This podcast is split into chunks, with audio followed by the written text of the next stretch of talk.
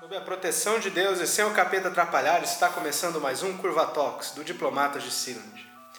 E hoje o assunto é neoliberalismo. Para isso, a gente trouxe um convidado especial para debater conosco, o professor Marcos Cassim, que possui graduação em Ciências Sociais pela Faculdade de Filosofia, Ciências e Letras de São Marcos, em 1982, graduação em Estudos Sociais pela Faculdade de Filosofia, Ciências e Letras de São Marcos, em 1981, graduação em História pela Faculdade de Filosofia, Ciências e Letras de Tupã, 1986, mestrado em Educação pela Universidade Metodista de Piracicaba, 95, e doutorado em Educação pela Universidade Estadual de Campinas, em 2002. Atualmente ele é professor doutor da Universidade de São Paulo. É, que área que você... Sociologia da Educação. Sociologia da Educação. É, e tem atuação nos temas, me corrija se eu estiver errado, que eu peguei isso da internet. É, educação, ideologia, marxismo, escola e aparelhos ideológicos do Estado, trabalho e educação, trabalho rural e educação. Atualmente ele é militante do Partido Comunista Brasileiro. É, só para dar um aviso, é, os nossos companheiros Alexandre e Reinaldo não puderam vir hoje. O Alexandre está com laringite e o Reinaldo fugiu para Guatemala. É sempre bom contribuir com as discussões.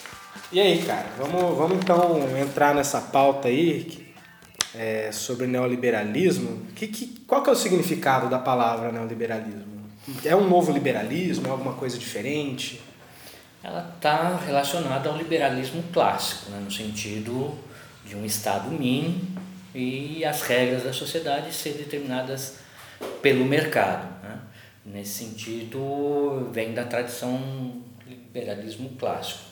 O que, o que traz dele de novo é a ideia de que mercado, esse liberalismo pretende é, se portar, né? no sentido de é, que o liberalismo clássico tinha como referência o mercado nacional, esse neoliberalismo está articulado com um mercado globalizado. Portanto, neoliberalismo, globalização, ela, elas são elementos de um mesmo fenômeno. É, com relação ao liberalismo social, vamos dizer assim, que é, o liberalismo ele era estruturado em três, três pilares que na Revolução Francesa, né? A fraternidade, a igualdade e Fraternidade, igualdade e liberdade, liberdade. que é o mais importante para o liberalismo. É, o neoliberalismo se preocupa com esses três pilares ou ele fica só na liberdade, em termos econômicos, digamos assim? É que o neoliberalismo é um projeto político. Né? Certo. É organização política para que o capitalismo possa se reorganizar e sair da crise. Né? Por isso que ele, ele se consolida enquanto proposta do capital na década de 70 a partir de uma crise eh, do capitalismo mundial. A, a, apesar de, da, da formulação dessa proposta ter sido feita em 1944, né, que tem como ponto de referência o livro do Frederic Hayek, que é A Caminho da Servidão, que foi escrito em 1944, mas ele vai se consolidar uh, na década, no finalzinho da década de 70 e início da década de 80, mas em consequência ah, da crise econômica mundial, né, a crise do petróleo, ah, articulada com um problema uh, de endividamento dos Estados Unidos a partir do financiamento da guerra do Vietnã. Uhum, certo. Uh e, e qual que é a diferença básica entre neoliberalismo? Além dessa questão do capital, de priorizar o capital internacional, da globalização, é, tem alguma mudança assim, em termos de divisão de trabalho? Divisão de... Sim, do ponto de vista político e social, né, o liberalismo clássico ainda ele entendia que alguns, uh, uh, alguns serviços, alguns atendimentos deveriam ser mantidos pelo Estado, como principalmente educação e saúde. Né?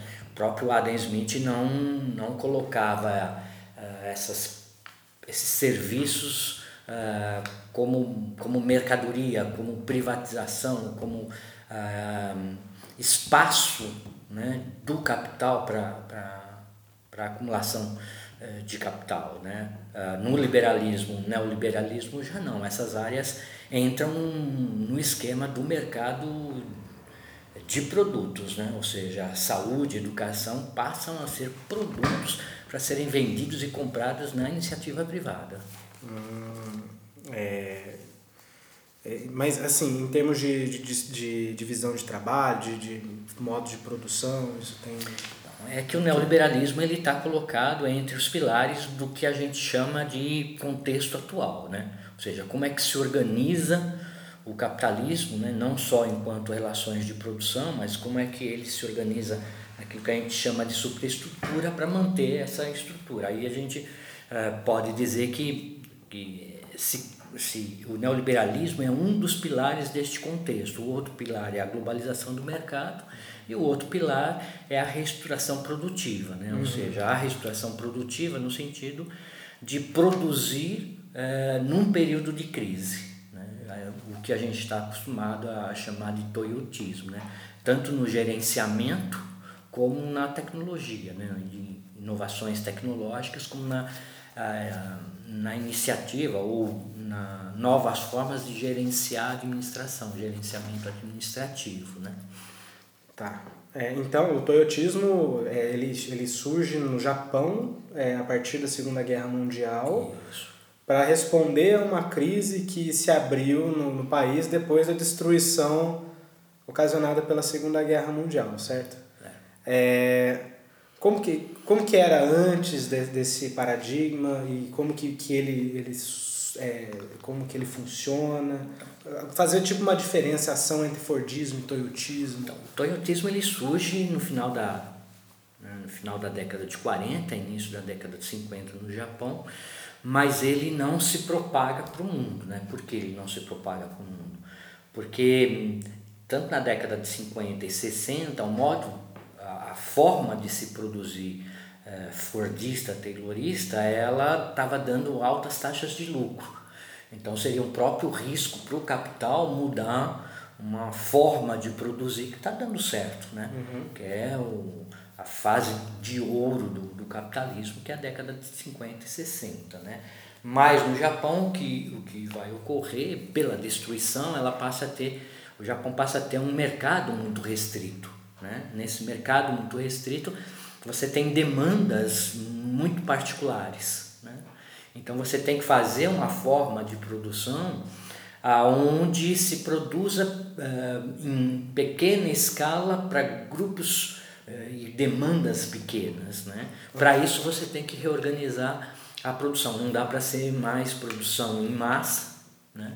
mas uma produção orientada pela demanda do mercado. Então não é mais. Uh, não, é uma, não é uma produção de oferta. É, não é uma produção onde você tem o estoque né, das fábricas, o que se costuma dizer que a forma de produzir fordista taylorista, o processo produtivo ele é detonado pelo estoque. Né? Se você tem uma empresa com estoque baixo, você acelera a produção. Se você tem um estoque alto, você diminui o, o ritmo da produção. Né? No toyotismo, não. Né? O ideal do toyotismo é estoque zero.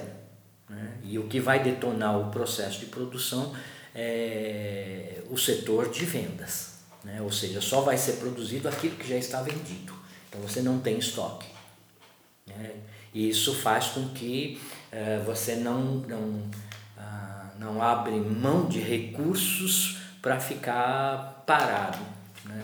Estoque. Então só vai se produzir aquilo que está vendido. Né? Essa é um pouco a ideia. Além da forma de, de outras formas, uma forma né, de organizar a produção gerencial é, não em forma de esteira, né, mas em forma de é, ilhas de produção, né, e aonde você vai estimulando as, as ilhas de produção, você cria várias ilhas de uma mesma planta industrial e você vai estimular a competição a essas, a essas ilhas. Né? Ao fazer isso, você faz com que uh, aumente a produtividade, né?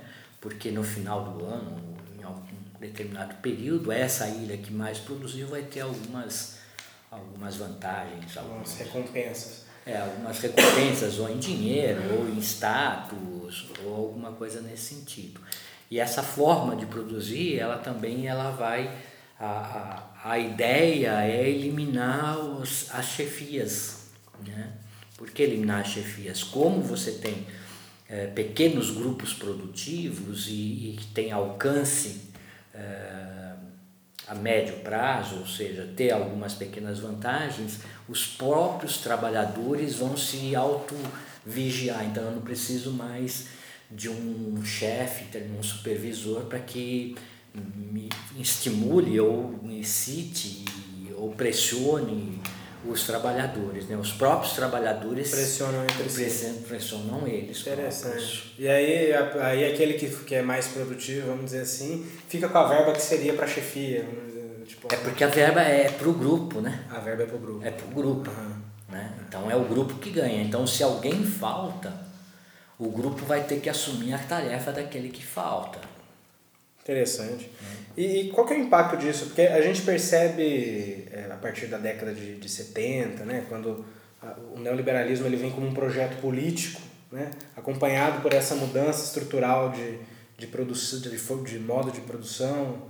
É, como, como que é, essa, essa mentalidade de você criar ilhas de produção acabou implicando numa, é, numa, terceiriza, numa terceirização de, de, da produção no sentido assim de, é, de ter fábricas que fornecem peça, fábricas que é, fornecem, ah, sei lá, vamos pensar assim num, num carro, para montar um carro. Tem uma fábrica que monta, outra fábrica dá o motor, outra fábrica é, dá o freio. Como é que isso é, impacta? É porque as fábricas, elas nesse processo, elas tem um processo de produção horizontalizado, né? ou seja, você tem uma, uma fábrica central e aonde ela vai montar determinado produto de, e vai comprar de outras empresas peças, né? e, é, e a compra dessas peças não necessariamente vem do mercado nacional, né? você tem alguns, uh, alguns produtos que você tem uh, peças ou motores armas, se você pega os caças que, que estão sendo fabricados na Suécia, é, num conjunto com uma empresa brasileira, você tem motor de um lugar, armas de outro. Há uma divisão do trabalho, não só uma divisão do trabalho nacional, mas uma divisão do trabalho internacional. Né? Então você tem esse tipo de horizontalidade. E essas empresas que servem aos, à empresa central, elas necessariamente tem que entrar nessa lógica uh, do, do projeto produtivo, né, do toyotismo, de só produzir aquilo que está vendido. Então, quando uh, essas fábricas secundárias que prestam, prestam serviços ou uh, são fornecedoras de, de peças para a fábrica central, ela só vai fabricar essas peças quando né, demandadas pela fábrica central. Então, esse esquema de horizontalidade. Né, para evitar o estoque. Para evitar o estoque, que é custo. Né? Estoque é custo. Então, você diminui custos. Entendi. É, bom, aí é, voltando um pouquinho para a questão histórica, você tinha falado que após depois do pós-guerra, o Japão optou pelo, pelo toyotismo, que precisava. É, atender uma demanda, atender uma demanda pequena, pequena diversificada, diversificada. E, e o Ocidente foi para o keynesianismo, pelo menos assim o Ocidente que a gente entende, os países da OCDE, né? Isso. E aqui na América Latina a gente foi para o nacional desenvolvimentismo, uma coisa desse tipo. Por que, que o Ocidente foi para o keynesianismo e não, pro, não, não foi para o neoliberalismo no pós-guerra? Qual era a demanda deles? É, eu, eu acho, né? Achar é complicado, né? Mas é, foi uma opção do capital, né? E me parece né, que essa opção do capital foi no sentido da, da necessidade de construir é, estados fortes. Né? Estados fortes e estados financiadores. Esse eu acho que que é o problema. Né? Você tem uma Alemanha destruída, os estados fragilizados. Se você entra com um projeto de, eh, de intervenção mínima do Estado, em estados fragilizados, eu acho que eh, poderia ter. Mas é uma opção do capital. Tanto é uma opção que na década de 70 ele vai optar pelo neoliberalismo, né? Uhum. E não mais um keynesianismo. É, então vamos lá. Você falou que o, o é, que são três, três, três, três pilares, pilares. Três pilares, neoliberalismo, globalização, globalização e reestruturação produtiva. E reestruturação produtiva. Durante a década de 70, a gente começa a ver o neoliberalismo como um projeto político a ser implementado primeiro é, como laboratório do, no Chile, Chile. Né, no golpe do Pinochet. Depois ele vai para a Inglaterra com a Margaret Thatcher. E por fim, né, ele se consolida, tem o auge até então com o Ronald, o Ronald Reagan né, nos, nos Estados Unidos. O uh, que, que é o, o, o neoliberalismo político? O que, que, que muda na, na, na, política, em termos de, de, de, política de Estado, de democracia, etc. e tal, de 70 para frente? Então, é, é a gente tem a experiência do, do Chile, né? eu acho que, que essa é uma característica do capital, fazer experimentos nos países periféricos, né? e se dá resultado nos países periféricos, eles, eles implantam nos países centrais. Né? Se não der certo, que se dane, é terceiro mundo, é país subdesenvolvido mesmo, deu certo, não deu, né? Mas no, o que, no, que é dar certo? Essa é a pergunta. O capital, né? Capital. Dá certo. O capital uma proposta do capital. Né? É, ou seja, né, a experiência, e a gente vai ter duas experiências diferentes na América uh, Latina, América do Sul, né, que é o Chile em 73 e a Bolívia em 85, mas depois a gente fala um pouco da Bolívia em 85. Né, por que, que ela é uma experiência também é, interessante para o capital e neoliberalismo. É, portanto, a eleição da Thatcher em 89 e do Reagan em 80, ela, ela é o ponto de consolidação do neoliberalismo como uma proposta de reorganizar o capital mundialmente. Tá? Então, a eleição desses dois é o seguinte: a proposta do capital agora é essa. Né? E o que significa essa proposta? Né? Essa proposta significa uh, uma leitura de que a crise é, do capital está relacionada a gastos excessivos com principalmente com os trabalhadores, com direitos, com salários né, de trabalhadores, de trabalhadores, e portanto o que se tem que fazer é, é possibilitar né, uma certa poupança do capital para poder ser reinvestido na produção e com isso o reinvestimento na produção, tirar o capitalismo de uma crise para retomar índices de produtividade. Né? E como fazer isso? Né? Ah, o alvo principal, ou para os neoliberais, o principal problema de que não o capital não consegue reinvestir na produção é, é o movimento sindical. Né? O sindicato é o principal alvo do projeto neoliberal. Por que o sindicato é o principal alvo do, do neoliberalismo, porque o entendimento dos neoliberais é que os sindicatos, com sua mobilização, com as suas reivindicações, conseguem uma, uma um número de conquistas para os trabalhadores e esse número de conquistas dos trabalhadores em direitos, em vantagens, isso de, é, tira do capital essa capacidade de investimento. Então, para voltar a investir, o que, que você tem que fazer? Você tem que tirar direitos dos trabalhadores. E para tirar os direitos dos trabalhadores, você tem que atacar aquilo que organiza os trabalhadores. Né? E o que, que organiza os trabalhadores? O sindicato. Então, o principal alvo é o sindicato. Além uh, do sindicato, você tem, uh, como outra proposta do projeto neoliberal, é desonerar as grandes fortunas dos impostos. Então, o que você faz? Você abaixa os impostos das grandes fortunas. Né? Com isso, a ideia é criar uma poupança para o, o empresariado, para a burguesia, né? pagando menos impostos e, e não tendo que pagar direito aos trabalhadores, diminuindo os salários dos trabalhadores, você vai criando um, um capital para ser reinvestido na produção. E você tem que criar outros mecanismos também. Quais são os mecanismos de desmonte do sindicato, além da repressão política, a repressão ah, até física dos movimentos ah, sindicais? É criando um exército de reserva de mão de obra alto, ou seja, é criar um número grande de desempregados. Né? Ao criar um número grande de desempregados, você vai desarticulando o movimento sindical. Né? Porque aí o, nível alto de, de desemprego, o nível alto da exército reserva de mão de obra, pressiona os salários. Né? Aquela velha história do. na velha, velha tese do Marx, né? que os desempregados, é, em certa medida, definem os salários dos empregados. Né? Porque se eu tenho um número grande de desempregados, a tendência dos salários de quem está empregado é ser menor. Se eu tenho poucos desempregados, o exército de reserva de mão de obra é pequeno, a tendência dos salários é ser maior. Então, para diminuir salários de quem está empregado, o que, que eu faço? Eu é, aumento meu exército de reserva de mão de obra. Certo.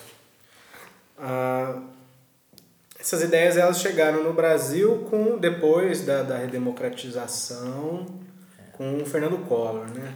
Isso. Como, como que foi a implementação no, no Brasil da, da, do neoliberalismo? Ou da tentativa de implementação? Porque a gente vê que até agora o governo está tentando implementar, fazer...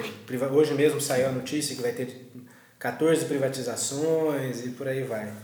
É, como, como que chega no Brasil esses é, ideias? É isso que você... Quer dizer, é, o Brasil não está fora do mundo e do, do capital.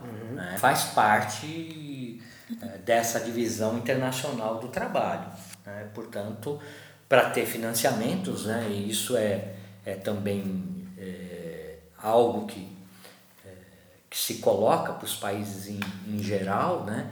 É, de que é, esse projeto ele, ele passa a ser um projeto com um receituário dos grandes, das grandes organizações financeiras mundiais, principalmente a FMI e Banco Mundial. Né? Ou seja, os países, para poderem uh, ter financiamento dessas agências, né, eles têm que atender a um receituário, e esse receituário é o receituário uh, do neoliberalismo, aquilo que a gente costuma chamar de consenso de Washington. Né? O que é o consenso de Washington? É um receituário do neoliberalismo que os países, para terem financiamento, têm que atender essas exigências. Né? Uma chantagem. É, se quer dinheiro, então faz o que a gente quer que você faça, né? para atender a ideia da organização do capital a nível mundial. No Brasil, né, a eleição do Collor está articulado com isso. Né? O problema do Brasil e dos países da América do Sul que saem da ditadura, mesmo depois da ditadura, eles ainda têm um caráter mais nacionalista, né? alguns aspectos mais nacionalistas. E com a eleição do, do Collor, a tendência era que uh, se implementasse esse projeto uh, neoliberal, mas dadas as dificuldades do governo Fernando Collor, né, a questão da relação dele com, com o poder legislativo, com o poder judiciário, né, ele Caiu fora. Caiu mesmo. fora, né? Tem um impedimento e assume. Uh, o Itamar Franco. Itamar Franco, que, que é um, era um político tradicional e que tinha um caráter nacionalista. Né? Isso faz com que uh, há um certo certo atraso. atraso, uma certa resistência, mas mesmo dentro do governo Itamar, esse projeto já começa a ser articulado com o Fernando Henrique, né, eh, dentro do, do governo Itamar e o projeto do, do Real. Né? O projeto do Real qual é? Mais um dos princípios do projeto neoliberal, contém inflação. A necessidade do capital contém inflação, né?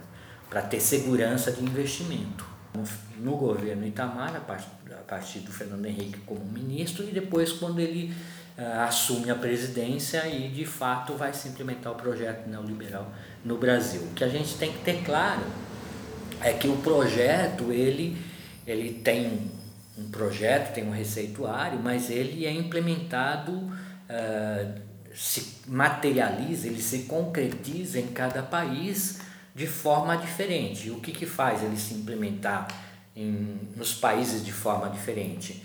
Depende da resistência desses países. Né? Você pega a própria França, né?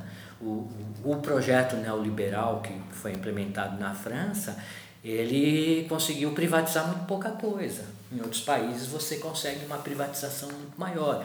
É, depende do nível de resistência dos trabalhadores, da sociedade como um todo. É, na Europa Central como um todo, existe inclusive um, um começa a verificar uma, um fenômeno de, é, de restauração pré-neoliberal, restatizando empresas é, estratégicas. Na Alemanha, por exemplo, teve vários, vários estados que, que reestatizaram a energia elétrica, dizendo que é, o, o, o, o serviço era caro e, e a quantidade de, de interrupção de energia tinha aumentado.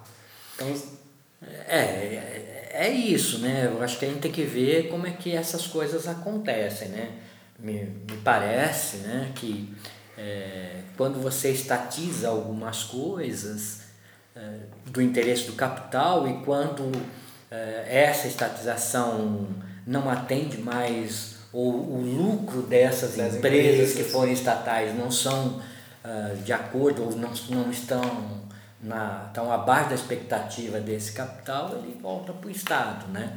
Esse, essa semana mesmo eu estava vendo uma, uma uma empresa, uma concessionária de uma rodovia que está querendo entregar a concessão porque entende que os lucros que ela está tendo não uhum. são aqueles esperados e está querendo devolver para o Estado. Né? Então aí você tem uma briga aí entre o Estado e a iniciativa privada, né? porque a, a, quando você tem uma empresa estatal, o, o custo dela é social, né? todo mundo paga, Sim. a sociedade como um todo paga. Uhum. Né? Não, é interessante você falar desse negócio de, de custo social e, e de lucro privado, porque é, durante a crise de 2008 a gente percebeu uma coisa interessante, uma, uma, um comportamento interessante do, do presidente dos Estados Unidos, Obama, na época. Que ele encampou as empre...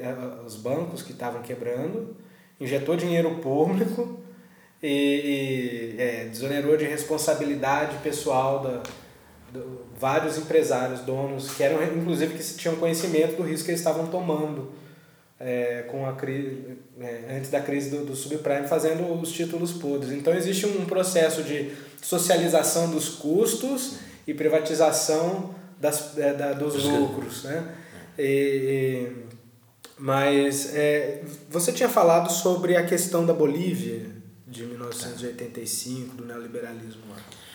É, a, a questão da, da Bolívia, o que se coloca é que a Bolívia ela é um exemplo que, para o neoliberalismo, a, a questão é, de ser ditadura ou ser processos democráticos é, é segundo plano para o projeto neoliberal. Né? Se é, o projeto neoliberal teve a experiência de uma ditadura militar, civil-militar no Chile, a Bolívia ela é implementada no período mais democrático da Bolívia. Né? Então, é essa a experiência que a gente tem uh, na América do Sul, né? o projeto neoliberal ser implementado a partir de uma ditadura militar, militar e, um proje e o projeto neoliberal na Bolívia ser implementado num momento democrático da sociedade boliviana. Né? E por que isso? Né? O que o, alguns uh, economistas neoliberais colocam. Né? A, a necessidade de uma hiperinflação nesses países para que a, ao implementar o projeto neoliberal para conter a, a, a, superinflação, a hiperinflação, é, vai ter o apoio da população. Né? E isso é interessante que no Brasil também ocorre isso. Né? Ah, quando é que o projeto é pensado, é, é já elaborado. Quando o Brasil passa a ter uma inflação extremamente alta E a solução qual que é? O plano real.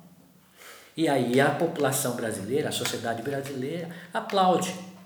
Portanto, um, a questão de, de, de ter a necessidade de uma ditadura para implementar o neoliberalismo, ou ter uh, uma democracia burguesa para implementar o projeto neoliberal, para os neoliberais não importa.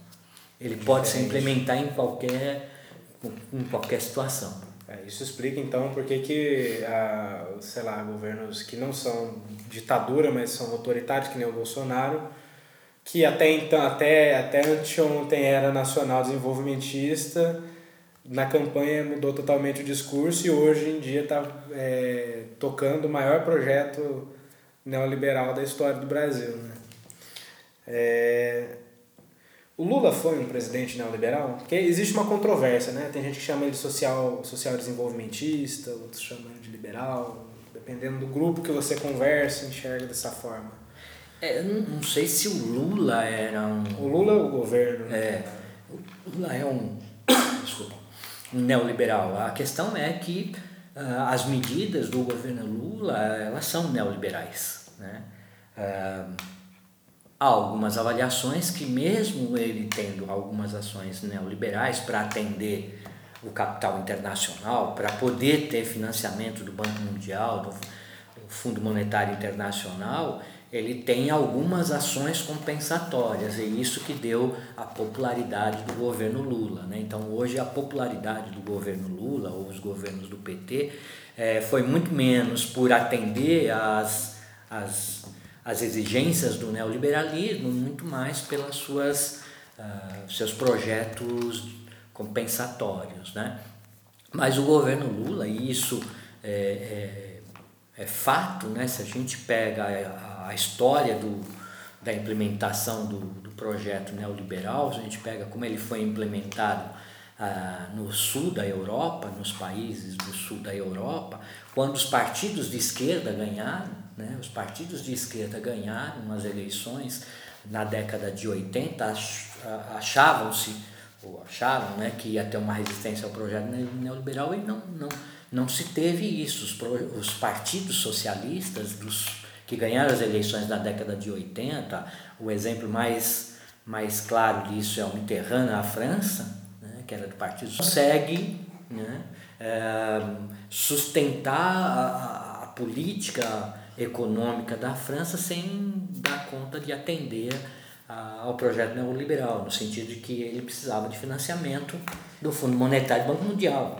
Então, no Brasil também não está longe disso. Isso me lembra de um discurso do Tony Blair, quando ele foi, foi tomar posse em 1995, que ele falava assim, é, o Tony Blair, do Partido Trabalhista, Trabalhista. Britânico, né? E ele falava assim, ah, é, a gente não pode tirar, perder de vista as lições históricas dos governos passados, mesmo que conservadores. É, a gente aprendeu com o governo anterior, e o governo anterior era do Partido Conservador, o que, que era a responsabilidade fiscal, que, que é o receituário neoliberal. Né? E, e nesse sentido somos todos filhos de Margaret Thatcher. É isso. Outro exemplo que a gente tem é o leste europeu, né? Depois do chamado socialismo real, a segunda leva de governadores, principalmente na Polônia, na Lituânia, quem vai assumir os governos desse país são os antigos partidos comunistas, com outros nomes.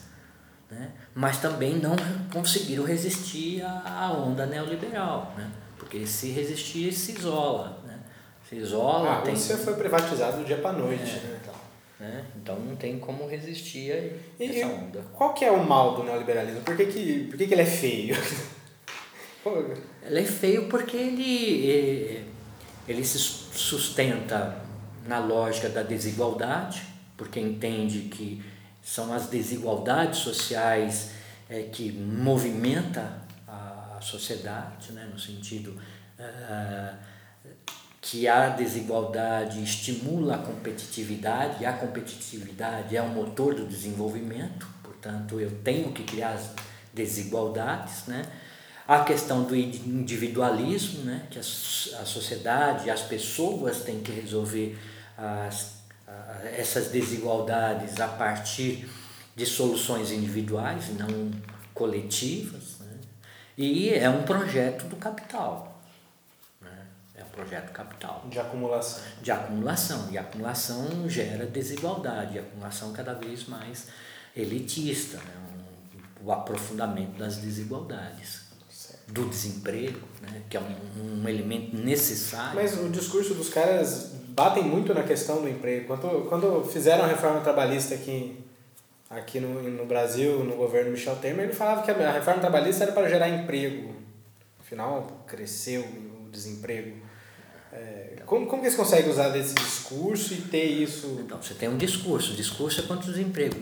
O, o desemprego aumentou ou diminuiu no Brasil? É, aumentou. Mas assim, você citou o Hayek, é, também tem outros caras tipo Mises, né? Lipid. Tem o. Tem os ordoliberais lá da, da Alemanha, e esse povo é, que de uma certa forma forma o caráter de uma série de, de jovens, até anarcocapitalistas, né, que, que gostam desse receituário neoliberal. É, essa galera falava assim da questão do desemprego para eles eram mais francos, vamos dizer assim, porque é uma coisa, o discurso político vai falar que vai crescer o emprego, vai dar um problema, vai dar um, uma solução para o problema. Os economistas que estavam por trás falavam isso, ou eles, eles eram tipo genuínos em falar, não, cara, isso aqui vai aumentar o desemprego, a gente quer isso. Eu, eu entendo que, que eles acreditavam nisso, tanto que o projeto do, do Hayek era essa ideia de tornar o, o país eh, voltar a crescer. A questão é que quando você tem essa, você tem a destruição do movimento sindical, você tem a diminuição dos impostos das grandes fortunas, esse esse montante de capital ele não foi reinvestido na produção, ele foi para o sistema financeiro. Né? E, portanto, não se investiu e não se saiu da crise. Os índices de, de produtividade, de produção ainda continuam extremamente baixos e na, na margem da década de 70. Você não teve né, um projeto que tinha como objetivo tirar o capitalismo da recessão, o capitalismo ainda está. Disfarçou a recessão, na verdade criou é. dinheiro fictício no sistema financeiro. Sim, mas a produção ela se manteve estanque, né? Ela manteve estanque, acho que essa é uma questão. Entendi. Ah, o, o discurso do, do grupo ideológico do Bolsonaro procura identificar a globalização com, como sendo um fenômeno de esquerda. Ele até muda o nome para globalismo, né? que é uma teoria maluca de conspiração que rola por aí. Tendo em vista que o, a globalização é um pilar para implementação do neoliberalismo, o capital e, em parte, a mão de obra, é, como que é possível você ter um, um discurso que, que aponte para a formação de um governo mundial comunista global com a pauta é, neoliberalizante do, do, do, Bolsonaro. Né? É, tá certo que tipo, o discurso dele é psiquiátrico, né? não tem nem como falar muita coisa, mas de uma certa forma isso atinge a, a população. E, e para gente que sabe minimamente o que, que significa globalização, é, sabe que é um absurdo. Mas como que é possível você falar que a globalização, que é um fenômeno que anda para e passo com o neoliberalismo, seja um fenômeno de esquerda, né? algo do tipo? É, acho que esse governo não dá para... Assim, é, o governo Bolsonaro, né? Então, o que a gente tinha comentado alguma, um momento atrás, a gente não pode perder de vista o, a função do Estado, a preocupação, assim, qual é o fim do Estado? Né? Para que, que serve o Estado? Né? A gente não pode perder isso de vista. O Estado é um instrumento da classe dominante. Na sociedade capitalista, a classe dominante é a burguesia, é o capital. Portanto, o Estado se organiza para a reprodução do capital. Um, dependendo de maior ou menor resistência, você tem as adequações a isso. Né? Então, o governo do Bolsonaro, muitas vezes ele é, maluco, como você falou, na questão psiquiatra, ele coloca em risco o próprio capital. Né? E o capital dá respostas a ele. Né? E, e isso tem chamado um pouco a atenção. Algumas derrotas uh, do Bolsonaro não são vitórias da esquerda, são vitórias do capital. Eu dou exemplo. Quando ele tenta reconhecer né, Taiwan. Né? Quando ele tenta que. É, é, se tiver meia dúzia de países que reconhecem Taiwan como Estado independente, é muito. Por quê? Porque para a China, né, uh, Taiwan é uma província rebelde, ela não é um Estado. Reconhecer Taiwan como Estado significa você se contrapor à China. Né? E a China é um, um segundo maior parceiro brasileiro. Né? É, é, esse é um problema. Outro problema que, que foi uma derrota do governo do Bolsonaro, mas foi uma vitória do capital. Quando ele insinua que vai mudar né, a, a, a, embaixada. a embaixada de Israel, né, de, de, de Tel Aviv para Jerusalém. O que, que ele faz? Ele entra em conflito com outro grande mercado de, de consumo de carne brasileira, principalmente uh, de aves, carne de aves. Né? Teve que voltar atrás, foi derrotado. Né? Agora, novamente, está querendo entrar em atrito com a Argentina, que é o nosso terceiro maior parceiro econômico. Né? E você vê que algumas pessoas do próprio governo dizem o seguinte: não, não é bem assim. Se ganhar uh, a oposição na Argentina, as relações econômicas não vão, não vão mudar entre Brasil e Argentina, que é completamente o oposto do discurso do Bolsonaro. Né? Então tem isso. Né? É, mas eu acho que a gente tem que tomar cuidado nessa ideia de algumas derrotas do governo né? Bolsonaro. É, muitas derrotas do governo Bolsonaro são vitórias do capital, porque esse governo é maluco. Teve alguma derrota dele até agora que foi vitória da esquerda? Na, na sua avaliação? Nossa, tá pensando, hein? É, eu acho que assim, a, a derrota do, do Bolsonaro, que é a vitória da esquerda, são as grandes manifestações de rua. Essa acho que foi uma vitória. Né? recolocar o movimento social, recolocar o movimento uh, dos trabalhadores na rua. É lógico que a gente tem alguns, alguns ciclos, né? Hoje, hoje, né? Dia 21 de, de agosto, eu acho que teve um, um recuo, né? Eh, em julho foi interessante a movimentação, teve um crescimento muito grande. Agosto teve um recuo, mas eu acho que isso faz parte. Em alguns momentos recuo, outros momentos avanços, mas a ideia da política na rua está colocada para a esquerda.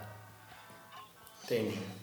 Bom, é, e agora um pouquinho de, de previsão astrológica. O que, que, que se espera de, no médio e longo prazo da, da implementação dessas políticas neoliberais no Brasil? Por exemplo, reforma da Previdência, tributária eu acho que essa não é uma pauta do Bolsonaro, essa é uma pauta do capital. capital. Né? E ela vai ser implementada com Bolsonaro sem Bolsonaro. E acho que, uh, que o Maia, né, Rodrigo Maia, está sendo mais eficaz do que o próprio governo Bolsonaro para encaminhar essas reformas. Você acha que é, a chance de um crescimento de esquerda na queda do Bolsonaro é o que impede justamente qualquer movimentação é, no sentido de sacar do poder que nem fizeram com o Collor. Porque ele está sendo mais errático que o Collor, por incrível que pareça. Né? E... Mas até então parece que se eles estão conseguindo fazer a, passar a reforma da Previdência, se vem uma, uma reforma tributária no horizonte, se parece que as coisas estão encaminhando, é, seria assim, é, talvez temeroso abrir um flanco para a esquerda ao derrubar ele, alguma coisa tipo? Você acha que existe um, um, um interesse do capital em derrubar o Bolsonaro? É, eu acho que não tem interesse do capital derrubar o Bolsonaro, né? porque as coisas estão acontecendo. A questão é que ele fica falando essas bobagens, né? E de vez em quando o capital tem que dar uma, uma parada nele, como fez o que a gente tinha acabado de, de comentar, a questão de, de Israel, a questão da China, a questão da Argentina, né? Então o capital tem que dar umas paradas nele. Mas uh, a reforma, as reformas que interessam ao capital estão passando, né? E deixa o Bolsonaro falar as bobagens dele. Né? Então é um governo que é, não é o principal ator das reformas. Né? Mesmo com uma, uma, um horizonte de sanção econômica né?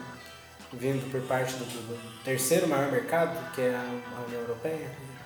É uma, a, a, o posicionamento do, do Bolsonaro é tão. Esse é um outro problema, né? Que, que acho que ele vai ser derrotado, né?